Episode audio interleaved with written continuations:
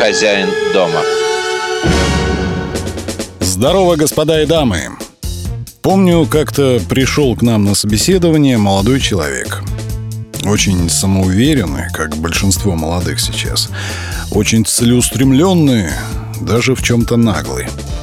Перед тем, как держать беседу, попросил листок бумаги и ручку.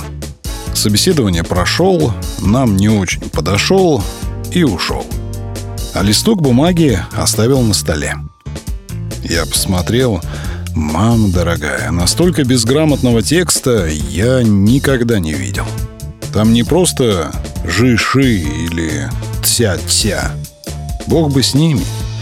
Там, например, были «город», и «настроение».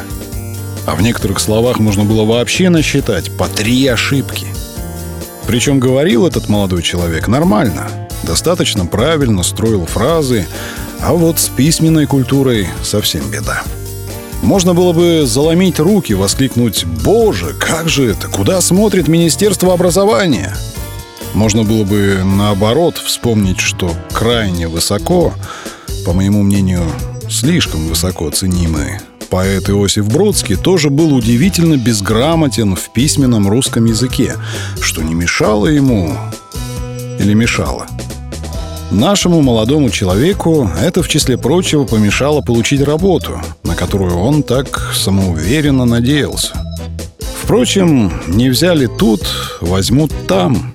Подумаешь, грамотное письмо — великое дело — вы еще почерк проверьте на гладкость, как делали при приеме на работу в 19 веке, правда же?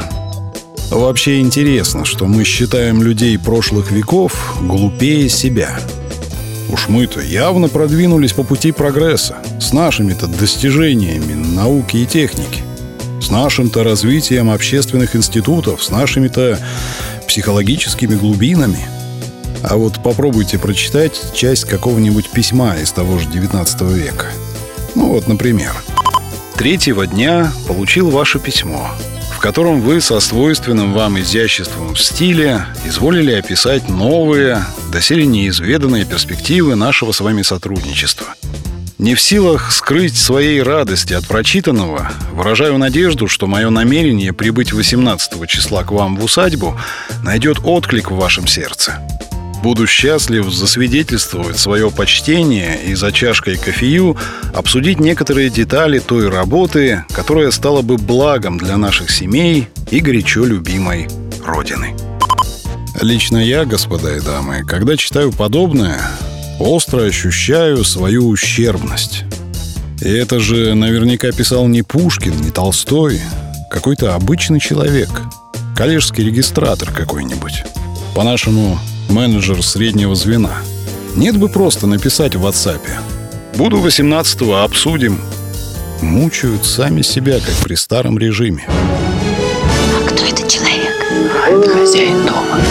Сегодня у нас фильм 2009 года режиссера Романа Полански «Призрак». Режиссер Роман Поланский, как человек, натура сложная и крайне несимпатичная – но как режиссер-постановщик, можно сказать, уникальная. Автор фильмов «Ребенок Розмари», «Китайский квартал», «Девятые врата», «Пианист» не гениален, нет. Но очень крепок как профессионал. В кино, как бы мы все не любили закрученный сюжет, достоверную игру актеров и прочее, главное все же атмосфера, в которую так и тянет окунуться – и вот умением создавать эту свою фирменную, вязкую, странноватую, но такую притягательную, таинственную атмосферу Поланский велик. По крайней мере, был велик. Я не видел еще его последнюю работу про еврейский вопрос, но после «Призрака», мне кажется, он не создал ничего соразмерного своим старым работам. Да и «Призрак» уже, я думаю, фильм периода заката Полански, как постановщика – но об этом потом. Призрак в данном случае — это литературный негр. Литератор, которого привлекают отредактировать, а иногда и написать с нуля какую-нибудь документальную книжку. Историю становления градообразующего предприятия, мемуары звезды или политика. Героя фильма нанимают написать мемуары политика. Бывшего британского премьер-министра. Но ты же понимаешь, что я ни хрена не смысле в политике. Ты ведь за него голосовал? За Адама Ланга, разумеется, все за него голосовали. В то время это было модно. Ну и замечательно. Ему нужен литературный негр, призрак Кира, а не еще один чертов политик. Ему заплатили 10 миллионов за эти мемуары. Ну, собственно, не то чтобы написать, они готовы, но их надо серьезно отредактировать. Бывший призрак, который занимался этими мемуарами, умер. Свалился пьяный с парома в море и утонул. Похоже, Макара не выдержал напряжения. У него кровь на две трети из алкоголя состояла. То есть он случайно утонул? Случай самоубийства, какая разница?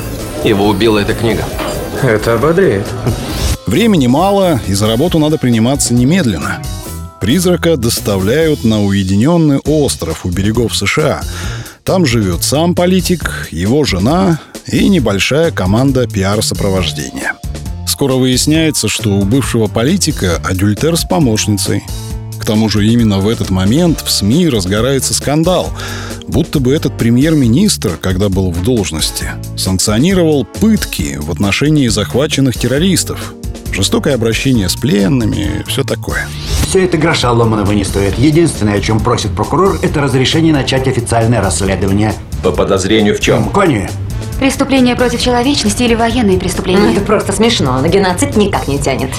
Несмотря на всю эту истерику, призрак пытается работать, разговаривать со своим клиентом. И никак не может понять, как этот самовлюбленный павиан стал первым лицом в Британии.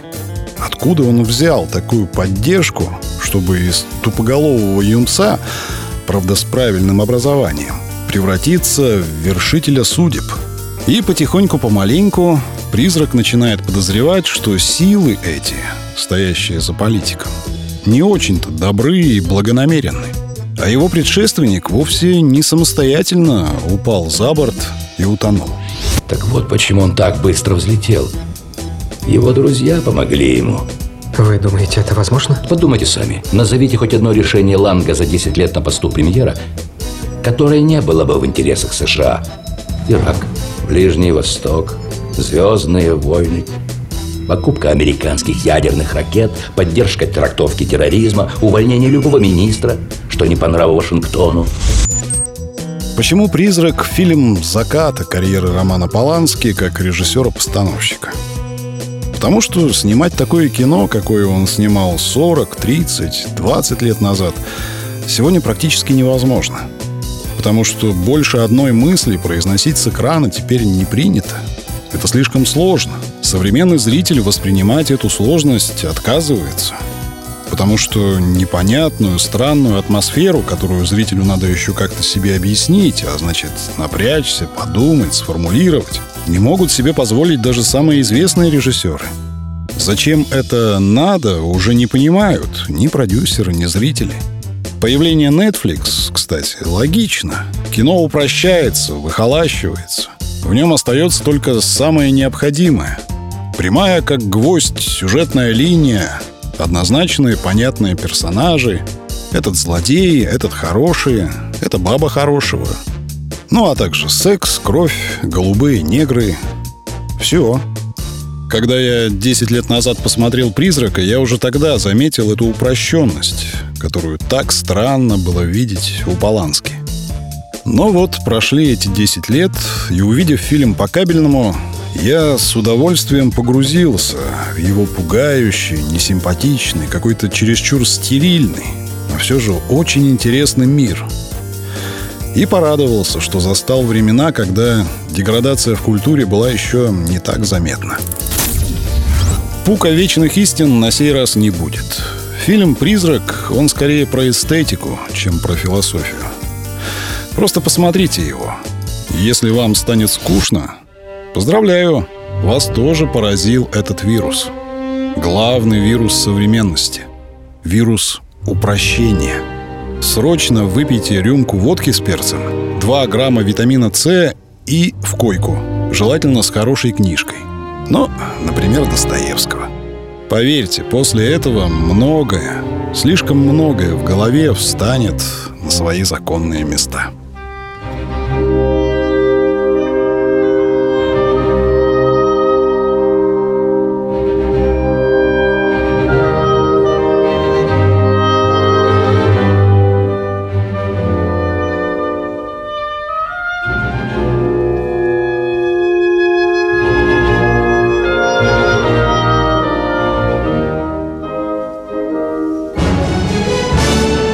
Хозяин дома.